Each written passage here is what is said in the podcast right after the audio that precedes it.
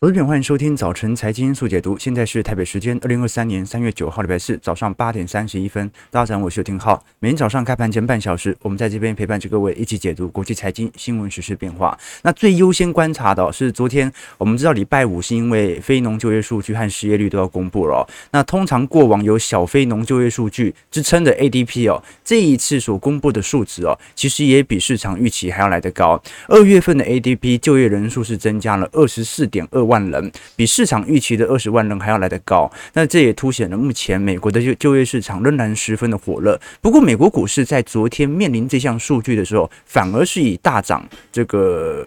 我们看到整个盘面上，应该不是讲全面大涨啦，至少在科技股这种对于利率十分敏感的指数拉升是特别显著的。你像费半昨天涨幅超过二点六 percent，那道琼则是大部分呃小跌五十八点，所以你可以看得很清楚，昨天市场上好像对于即使利率的提高仍然没有大幅度的变动。虽然昨天联总会主席鲍尔哦，在呃这一次记者会上哦，特别宣称说，其实央行还没有针对三月份会议做决定哦，这有一点要安抚大家。哎，我前两天又没说要升两码，你们那么明显的情绪变动干嘛呢？鹰派的语气是有点软化，但是昨天我看 FedWatch 哦。市场仍然十分压住，在三月份的升息力度会来到两码，目前几率是从昨天的七成上扬到八成，那很有可能就是这一次的非农数据哦，礼拜五公布出来还是会非常亮丽，那么这也让联总会有更多升息的借口，只不过市场不把这个利率的调升视为过度紧缩或者对于市场极度打压的讯号，也就是说，现在市场上仍然不是特别关注利率或者通膨问题，市场上。更为关注的还是基本面，也就是衰退的情形，到底什么时候可以来到尾声？而且哦，就算升息多升个一码，现在按照市场当前的预估，那也顶多在二零二四年。如果景气真的撑不住啊啊，或者说呃，到时候联总会有调降空间的话，其实一下就降回来了。这个升息永远都是慢慢升，但降息降的速度都非常快。我们可以观察到，目前 Fed 的点阵图哦，平均上移已经接近到五点五 percent 了，在二零二三年。那二零二四年整体的分歧点其实就很大了。那二零二五年是预估是一定会降息的，也就是说，整条降息时间轴预估是在二四年到二五年左右。那到时候还要看一下当前的经济情况。可是不管怎么说啦，今年不陷入到萧条式的衰退几率是很高的哦，因为小非农基本上已经透露了，一直到二月份就业市场仍然没有大幅转坏的迹象在。我们可以观察到，现在在全球的这些，应该讲美国的就业市场当中哦，不管是休闲或者服务业。或者是金融服务类仍然在持续增加当中，那稍微有一点缩小的，像是建造业或者是专业商业服务，有点类似麦肯锡这种商业服务公司啊，是稍微的降低。那 IT 当然目前还在裁员当中，但是裁员的比例相对于整个美国就业市场，老实说幅度不是特别大。所以现在最大的问题就在于利率调升了，基准利率的预期也跟着调升了。但是市场上的股市并没有因此而回跌啊！我们可以观察到，这张图表的绿色线是市场现在预期联准会的升息情况。你看到大家本来预估今年。九月份、十月份利率就开始调降了嘛？现在啊，不断的进行上移。我们看到黑色线是去年十月份的预估值哦，大家都预估啊，升到四点五 percent 就升不动了，结果现在一路的调升到五点六、五点六五 percent 左右。所以可以观察到，现在利率的调升对于股票市场没有持续的性的打压，就代表着市场并不把。利率的调升当一回事，大家只关注于基本面。最近的 VIX 我们也观察到了，即便我们看到联总会这种在过去两天放鹰的态势，对于 FedWatch 的持续波动，你看 VIX 指数一样保持在二十左右震荡啊。所以到目前为止，仍然没有进入到相对恐慌的时机。但是两年期国债殖利率这一次已经来到五个 percent 以上了。攀升到二零零七年六月份以来高点，所以实质上的利率冲击已经展现在部分的利率产品身上了，这是特别显著的。公债价格目前都在回跌当中，那公债价格回跌，流动性的问题就是特别关注的。我们可以观察到，这张图表是 ICE 美银的 MOVE 指数，MOVE 指数它基本上等于美国债券的恐慌指数。那如果这项数值越高，就代表着市场越恐慌。那虽然现在没有像去年九月份当时公债下跌。跌来的这么恐慌，但是这条趋势线仍然仍然在向上当中哦。这说明我们可以观察到，现在以十年期公债殖利率，不管是以美国、英国还是德国来看，目前在前两个月筑底之后，这一次打了一个 W 底，再度的上弯。全球目前十年期公债殖利率还在下行格局的，只有一个国家，也就是我们看到的绿色线。中国市场，那中国市场为什么利十年期公债利率还在下行空间当中？因为它在降息嘛，它在做货币宽松政策啊，好，所以我们讲的东升西降啊。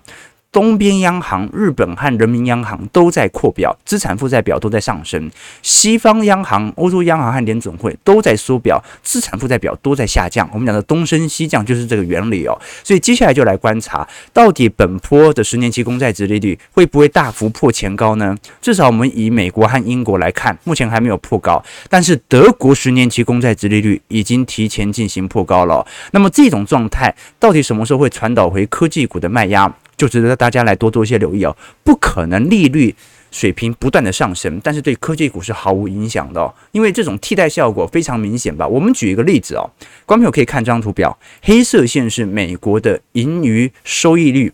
那么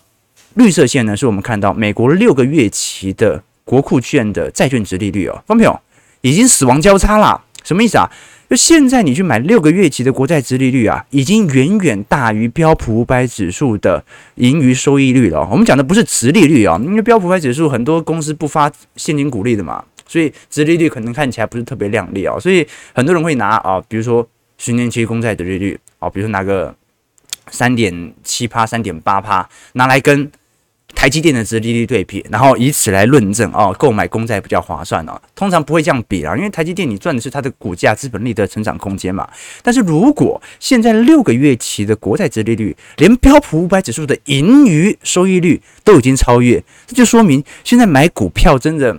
报酬率相对来看是。比较低的原因很简单，因为你买股票，就算现在报酬率跟六个月期公债殖利率差不多，但问题是买股票的风险很大啊。你买公债，它是一个债权，美国公债不会倒的，但是你买股票，你还必须确保这些公司能够稳定的获利嘛，对吧？要不然今年赚了，明年不赚，那一样你的资本利得就有可能赔掉价差。OK，但是呢，我们也要了解哦，虽然现在 MOVE 指数在上升了，不过这一次的流动性是有一点回归的感觉哦，原因就是大家认为景气。呃，并没有想象中来的差，因为就业数据的良好，所以反而有这种公债抄底的系统单是真的在发生的。那你说公债因为利率水平不像是投资等级债这么高了哦，所以如果是重要的寿险，它可能配置更多的投资等级债。我们可以观察到这张图表示投资等级债目前的资金流向哦，从元月份以来的流入金额是非常大的哦，哦，几乎是创了过去本轮熊市以来的最大，所以目前有大举的资金正在进行投资。资等级债的抄底行为，那是值得大家来多做一些留意的。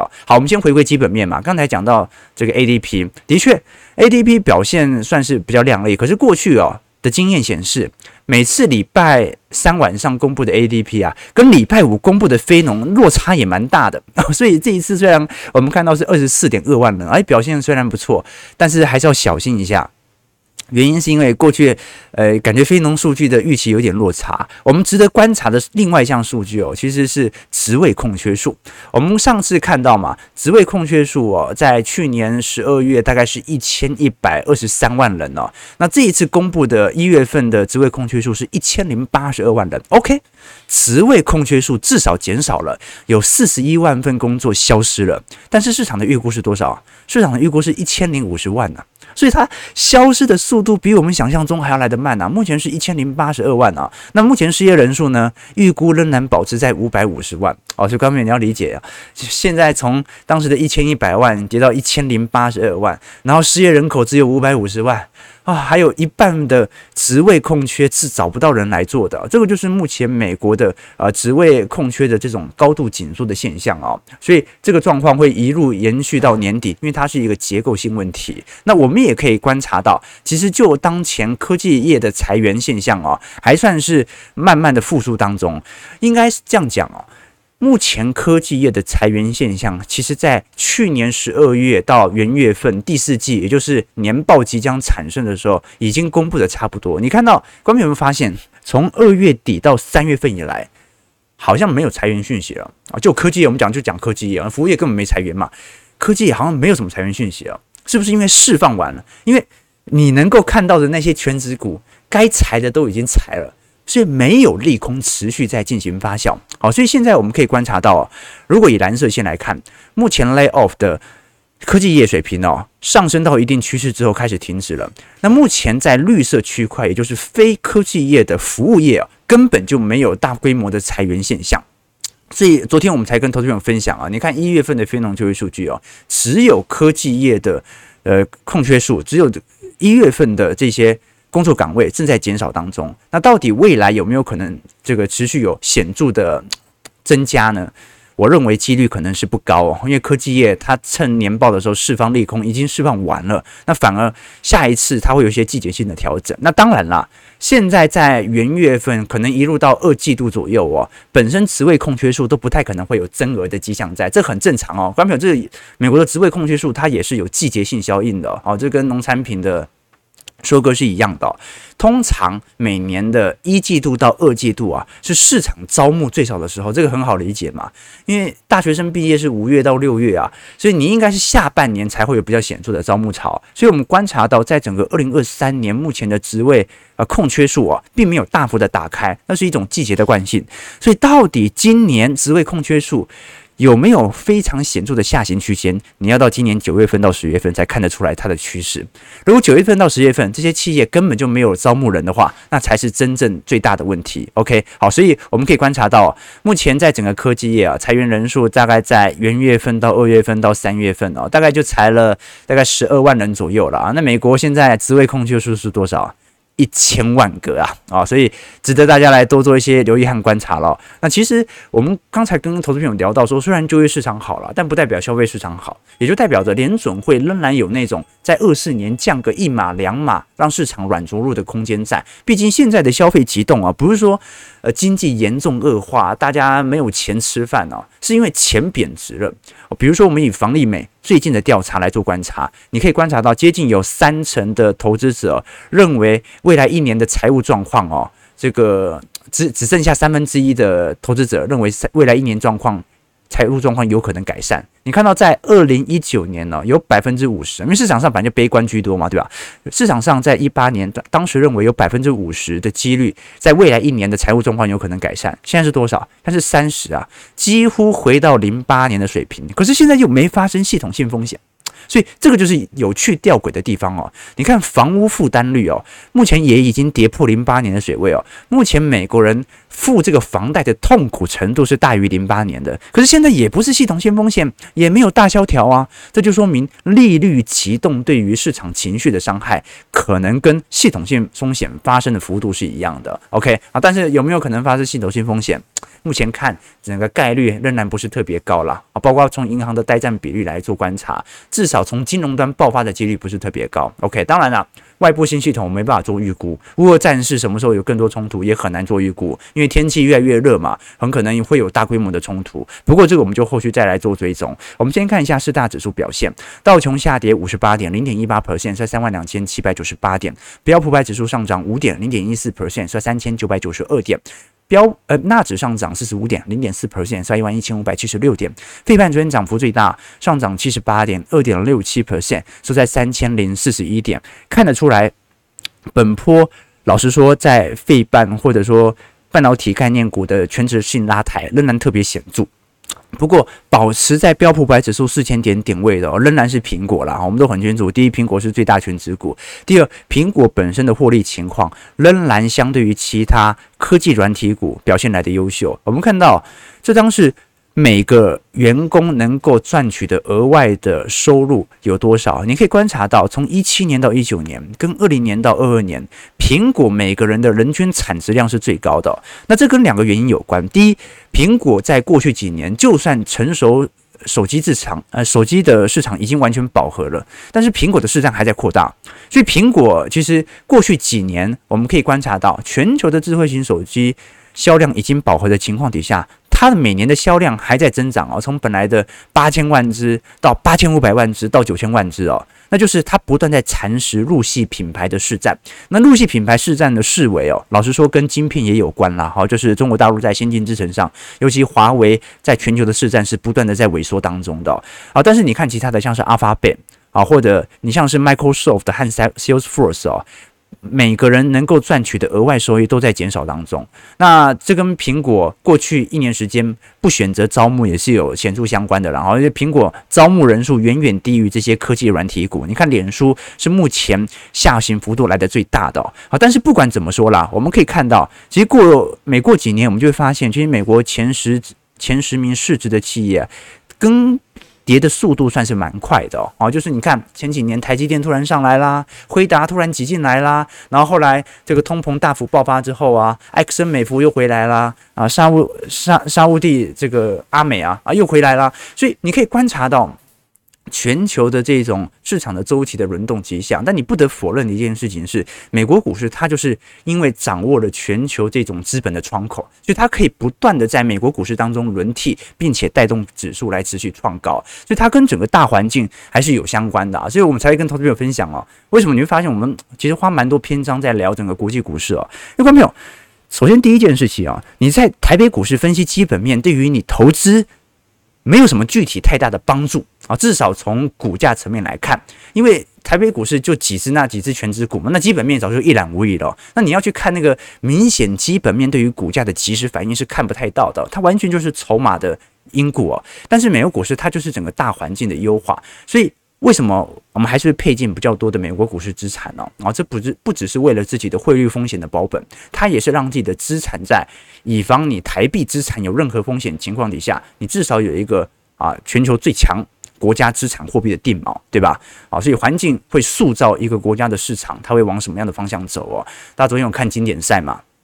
我我看维基百科好像已经有那个目录了嘛，叫什么三八洲际惨案。啊，三八妇女节哦，洲际棒球场惨案，对，但，但我不是太意外了。老实说了，第一，巴拿马本来就很强；第二，我以前跟投资朋友分享过啊，其实你看，呃，我前几年还会看直棒嘛，后来就比较少看了啊。这个因为打假球嘛，啊，我年轻的时候，那个时候，呃，我不是我年轻了啊，就我高中的时候。那个时候还是新农牛啊，然后第四棒都张泰山，兄弟的话就彭政闵嘛，然后统一的话好像是呃高国庆吗？哎，高国庆啊，还是那时候是罗国辉嘛，还是高国辉？哦，我问他有没有改名了。然后那个时候呃米迪亚暴龙是阿拜谢家贤啊，对啊，那我支持的是谁？我支持的刚好就是米迪亚暴龙。后来全队打假球嘛，好，所以后来我就比较少看职棒了。但是你没有发现一个有趣的事情啊，就是。台湾棒球啊，有一个诅咒，就是只要超过十八岁，就会输给其他人。但是在十八岁以前都是拿冠军。比如说前阵子那个 U 十八，或者这个威廉波特少棒啊，哎，那中华小将每次随便打都拿冠军呢，而且打都是打十几分、二十几分，提前 over 的，对不对？就是台湾棒球在小学、国中、高中出去打，你要打赢韩国、打赢日本是非常轻松的。但是超过十八岁。大学阶段就开始势均力敌了，然后进到职棒之后哦，你就看到这个这个日韩就已经开始碾压台湾了。所以到底为什么会这么惨呢？难道是因为日本小时候没有吃转大人吗？应该不是这样，不是登短郎的问题啊，很有可能呢，就是整个环境从脱离高中以后啊。大环境就变了，刚才你也可以理解哦。这个我刚才讲到说，为什么我不看，后来不看职棒哦，就是你要辛辛苦苦啊，这个花时间来追踪的这些明星呐，我最喜欢的是阿拜，大家没想到吧？那个时候最喜欢阿拜，虽然米迪亚这个战绩很惨，那我很喜欢他。哎，后来全队打假球，连清洁工都打假球，所以这个环境的变化啊，你知道在台湾是特别明显的。最近我忘记那是谁啊？雨刷的创办人哦。是在哪嘉义吗？还是彰化选议员选上了？后面有这种环境，你觉得一个中华小将啊，小时候打过威廉波特，然后打过 U 十八，然后到大学进入职棒，他能够不为金钱或整个环境的堕落而这个诱惑吗？所以你可以观察到，对不对？而这个网友说。台湾作为地主国，就要尽地主之谊哦。我们和巴拿马总统是有点交情的，是这样吗？OK，哦，这不管如何说啦，好，就说呃，其实跟股票市场一样啊，就是一个投资市场，不管是台积电、联发科、联电啊，它中长期的向好啊，其实它是取决于整个台湾环境资产的繁荣，对吧？好，所以大家还是要有一点环境，最终是影响资产方向的最终前进的方向。而我们可以，呃，这网友说，哦，你说每次中华队这样子一打，都会有先蹲后跳，是吧？哎，这个有趣哦，这个有趣哦，这个我以前。我记得是八强赛还是经典赛的时候啊，这个中华队打棒球都有个惯性嘛，通常第一队哦，就是本来可以轻轻松取胜的，然后结果落败，然后球迷第一场就震惊不已。那第二场呢，就会对上比较弱的对手，然后轻松取胜。第三场呢，在面对比较强的对手又落败，然后陷入无可无路可退的情况底下，然后最后遇上一个最强的对手啊，然后第四场，然后大家场面肃杀，最后绑着那个必胜头带嘛，然后啊一路落后到追平，球迷激动不已哦，最后啊这个虽败犹荣，有没有台湾？中华队每次都这样嘛，那 就是第一次啊输了，然后感觉好像快要成功了啊，就虽败犹荣，对不对？OK，这个就是二十几年来中华队的剧本嘛。好，但是放到小学就不一样了啊，所以我建议大家啊，可以推荐我们那个威廉波特的代表队，我们去打那个嘛经典赛嘛，对不对？打赢了哦，那可以摇摆很久了，连小学生、国中生都打不过，打输了。啊，那也很正常嘛，人家未成年，你想怎么样？OK，好，我们继续往下看。好，我们简单来讲，就环境影响人哦。但是刚才有提到说，全球的这种呃，我们讲的这种更迭的轮动性算是蛮快的。你像是特斯拉。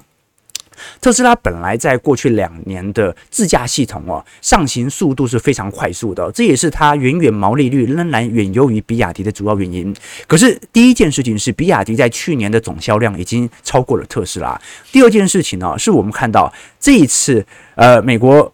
的 Guidehouse 哦，它进行相关全球自动驾驶公司的公司排名哦，发现特斯拉居然是垫底的，也就是目前全球在电动车的发展当中哦，电池技术啊，已经尽可能的来到极致点了，因为电动车最要最重要的是能源或者它的里程数嘛，但现在最大的问题在于，如果电动车未来要持续推行。自驾系统，也就是软体系统是非常重要的。但是按照目前的预估来做观察，目前中国大陆在自驾系统的专利数在高幅度的提升当中，而特斯拉目前是有一点落后阶段的。那现在。电动车趋势已经很明显了嘛？我们看高盛的预估，全球电动车的总销量哦，在二零三五年就会超过半数了哦。所以现在的销售的总额市占比例是不高，但是成长的速度是非常快的。尤其这次我们可以观察到，中国在二零二零年以来，它在电动车的销售量速度是来得最快的。但是从二零二五年，我们看到具体欧美法规认定通过之后哦，美国和欧元区的增长速度就会快速的提升，所以电动车它一定是未来的趋势。那唯一的区别就在于特斯拉能够保持本波的领先多久？我们可以观察到，特斯拉在这一次呃景气萧条期或者下行周期，它并不是选择啊用更好的服务，尤其。这次我们不是前阵子有特斯拉日嘛？它也没有推出更优秀的自驾软体或自驾服务，反而是用降价的行为来获取市场上的市占。那是不是说明自驾系统到目前为止是有一点啊适度卡关的迹象在，逼着特斯拉短期内它要维持目前的市占，它就必须要被迫用这种。降价的方式来扩大它本身的竞争优势，这个是值得观察的一点哦。这也是我们看到特斯拉股价，我还是觉得，嗯，散户现在在去年十二月买到现在啊，这种爆大量哦，这个美国股市跟台北股市都一样了。好，只要那种散户极度信仰的股票哦，隔年表现都不是特别好。尤其最近我们也观察到嘛，通常马斯克比较专注于特斯拉的时候，特斯拉股价就比较做明显拉升。只要他不是特别关注，然后有其他新闻。骚扰的时候啊，这个时候市场上的这种忠诚度就会下滑，股价就容易下跌了。最近大家应该也有观察到几件新闻哦，跟推特比较有相关哦。推特是好不容易在今年一季度能够顺势的转亏为盈，可是我们观察到这一次马斯克为了让推特的财务透明度来得更高，进行了大规模的裁员，好，几乎把一半人都裁掉了。那这一次现在我们看到一条推特哦，是现在有一些法律问题的。就是他是一名冰岛的创业家，后来他把公司卖给推特，可是呢，他是一个残障。结果马斯克在呃别人认为说他的工作能力不佳的情况底下啊，哦，还没有说之前的条件和薪资怎么处理呢？就说他被开除了，HR 就通知他了。所以目前这件事情呢，让马斯克所遭受到的争议呃非常大。那我们过去也观察到，其实有很多的新闻啊，我们不管是华尔街日报或纽约时报，都有陆续针对这些呃发送这些贴文的人来做一些。后续的追踪和专题报告，所以这些应该都是属于真实事件哦。那有一个理由更扯，就是在开会的时候哦，马斯克就问说，为什么自己的账号的互动数变少了啊？那具体的问题就是，为什么我有一亿的粉丝，然后现在只有几千则的互动和留言哦？然后有一个 principal engineer，就是他是专门处于。这个演算法问题的工程师哦，他说其实演算法是没问题的，只是公众对于你的兴趣有一点下滑的迹象，所以这个时候演算法就会跟随着市场上的兴趣来做变动，哎，结果他就被开除了。好，所以 观众你可以看到这个蛮有趣的迹象啊，就是说马斯克这种呃个人主义的特色，对于特斯拉呃对于特斯拉或者对于 Twitter 本身价格的伤害性算是蛮高的哦。所以让我想到以前有个故事嘛，历史课本教的，他说。古代，你看那个宋朝末年的时候，中亚有一个国家在中亚嘛，叫做花剌子模。